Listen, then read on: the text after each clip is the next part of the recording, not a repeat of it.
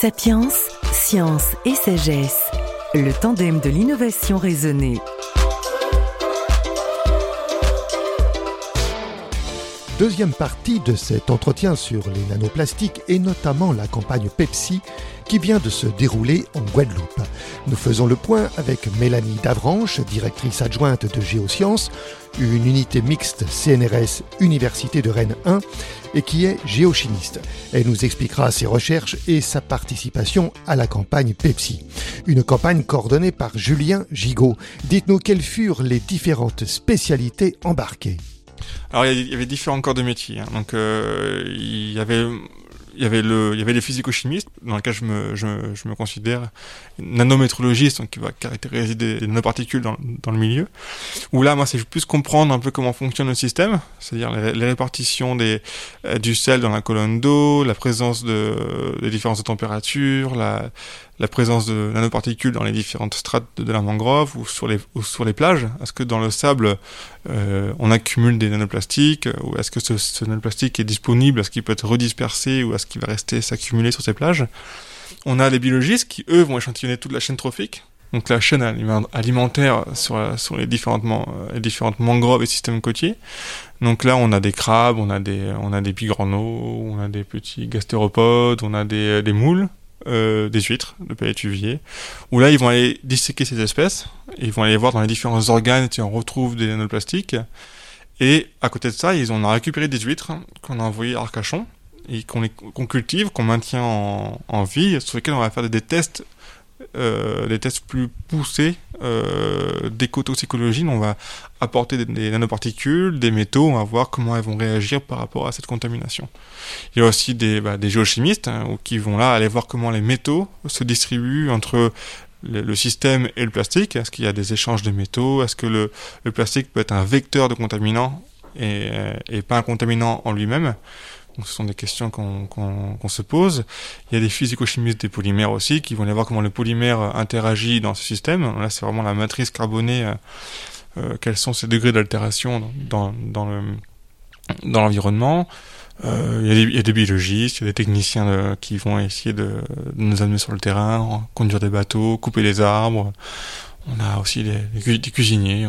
Mais ouais, il faisait chaud, il faisait plutôt beau c'est assez compliqué pour un breton de, rester, euh, rester entier dans, ce, dans cet environnement, mais, euh, mais ça se fait. Mélanie Davrange, avant de s'intéresser à la campagne d'échantillonnage de Pepsi, quel est votre domaine de recherche? Alors moi, je m'intéresse à la dynamique des polluants métalliques, donc les métaux.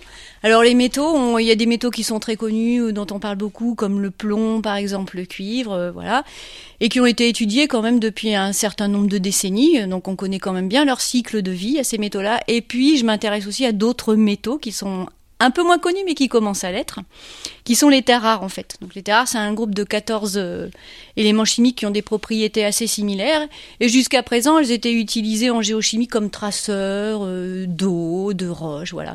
Mais maintenant ces terres rares sont beaucoup utilisées dans les produits de haute technologie et donc on les considère comme des polluants émergents. Voilà. Et alors vous avez participé à la campagne euh, Pepsi, vous intervenez sur tous les terrains et dans Pepsi qu'est-ce qui pourrait vous intéresser? Alors dans Pepsi, ce qui m'intéressait le plus en fait, c'était euh, bah, les nanoplastiques en tant que phase porteuse de métaux. Ces nanoplastiques sont très petits, ils sont très légers, ils restent en suspension dans les eaux. Comme ils sont très petits, ils ont une surface d'échange avec les eaux qui est énorme. Et donc tous les éléments chimiques qui sont présents dans ces eaux, et notamment les métaux, peuvent venir se coller à leur surface. On appelle ça de l'absorption, voilà. Et donc du coup, comme ces euh, nanoplastiques ou nanoparticules restent dans l'eau sur euh, très longtemps et persistent en suspension dans l'eau, ils peuvent entraîner avec eux les euh, métaux sur de très longues distances en fait et les maintenir dans les eaux. Et ça, c'est ce que vous imaginez, ce que vous vérifiez ou c'est ce qui est su et que vous mesurez? Alors c'est ce qu'on imagine et c'est ce qu'on cherche à vérifier. Et on a des éléments, on commence à avoir des éléments de réponse qui montrent qu'effectivement, en fait, euh, la, taille nanométrique des plastiques en fait de très forts euh, vecteurs de polluants, notamment de polluants métalliques, beaucoup plus que lorsqu'ils sont sous forme micrométrique. Mais du coup, si, si vous avez raison, c'est effrayant. Oui, effectivement. En fait, bah, alors les nanoparticules, on en existe naturellement hein, dans le milieu naturel. On a des nano-oxydes de fer, de la matière organique sous forme nanométrique, et on savait déjà que eux étaient des vecteurs importants et naturels. Les nanoplastiques ajoutent encore à ces phases, à ces vecteurs en fait, des, bah, des nouvelles phases, je veux dire, de, transport des, métaux, effectivement. S'il y a vraiment ce, ce, piégeage de métaux par les nanoparticules et qu'elles se promènent, ça ouvre la voie à énormément de recherches derrière, parce que du coup, il va falloir voir où les recueillir, ou les mesurer, en tout cas, d'un endroit à l'autre, pour pouvoir les pister, pour savoir si celle qui part de là-bas arrive bien à tel endroit. Bah oui, c'est ça en fait. Il faut déjà savoir à partir de quel moment euh, elles vont capter et euh, piéger les métaux, combien de temps ces métaux vont rester euh, collés à leur surface en fait, parce que en fonction de la température, de la présence d'autres polluants dans le système, ces métaux peuvent se décrocher et repasser dans l'eau. Voilà. Et le gros problème des pollutions, c'est pas tant les concentrations, c'est vraiment la mobilité en fait des des, bah, des, polluants, et c'est ça qu'il faut savoir. Donc, c'est important de savoir combien de temps ils vont rester sur ces nanoparticules et où ces nanoparticules vont les emmener.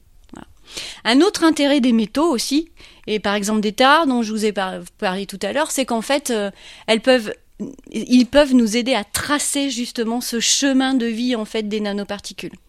Les terres rares, je vous disais tout à l'heure, c'est 14 euh, éléments chimiques qui ont un comportement relativement similaire. Et donc en fait, quand on s'intéresse à elles, on s'intéresse à ce qu'on appelle le spectre des terres rares. Le spectre des terres rares, c'est une forme en fait qui est donnée par la concentration des terres rares en fonction de leur numéro atomique, en fonction de leur nom en gros. Et la forme de ce spectre nous indique, euh, nous donne des informations sur les processus de captage, voilà, mais aussi peuvent nous donner des informations sur le moment où les euh, métaux ont été collés sur les nanoplastiques, sur les nanoparticules. Donc euh, on essaye aussi en fait d'utiliser les métaux comme traceurs du chemin de vie des nanoparticules. Donc ça nous sert à la fois ces métaux, bah, de savoir si effectivement ils sont potentiellement des vecteurs de polluants importants, mais aussi à savoir quelle est euh, la, vie qu'ils ont menée en fait dans l'environnement de leur source jusqu'à leur cible. Les échantillons que vous avez euh, récoltés pendant la campagne Pepsi, ils sont où? Alors, mon collègue va pas être content, il y en a encore une grosse partie qui est dans le frigo, qu'on n'a pas encore totalement analysé. Par contre, on a beaucoup utilisé euh, les plastiques qu'on a récoltés euh, sur les plages et le sable des plages, en fait, pour déjà essayer de voir si dans le sable, on avait effectivement des, des nanoparticules de plastique. Donc on a essayé de les extraire. Effectivement, on en a trouvé. Voilà, maintenant il reste encore à mieux les caractériser et à connaître leur charge en métaux. Et puis les microplastiques qu'on a euh, échantillonnés, on les utilise pour fabriquer expérimentalement au laboratoire des nanoplastiques pour pouvoir étudier leur forme, pour pouvoir faire des, expériences justement de, collage en fait euh, de, métaux sur ces plastiques. En fait, on, bah, on s'en sert comme euh, produit d'expérimentation en fait. Et du coup, revenons sur le laboratoire, donc Géosciences. C'est un laboratoire du CNRS en même temps l'université qui, sur cette discipline qui est la vôtre et d'autres qui, ont lieu ici, avait des partenariats euh, avec le monde entier. On est une, euh, une unité qui est assez pluridisciplinaire. Donc nous ici, on travaille euh, de la tectonique hein, jusqu'à la géochimie de surface, euh, en passant par l'hydrologie. Voilà. C'est une unité où il y a quand même beaucoup de campagnes de terrain. Donc les campagnes de terrain, elles se font beaucoup à l'étranger. Donc effectivement, il y a beaucoup de mes collègues qui vont en Oman, qui vont, qui font des campagnes avec l'Ifremer également pour travailler sur la dorsale. Donc nous, on est allé en Guadeloupe. Et puis après, individuellement aussi, on monte des projets euh, internationaux euh, sur nos thématiques euh, à nous. Par exemple, j'ai monté en fait un projet ITN, donc International Training Network, avec un consortium de laboratoires européens sur la problématique des terres rares pour reconnaître leur comportement environnemental et savoir si effectivement ces terres rares elles sont toxiques ou écotoxiques.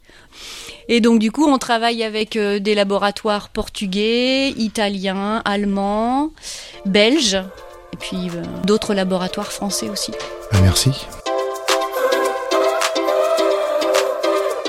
Sapiens, science et sagesse.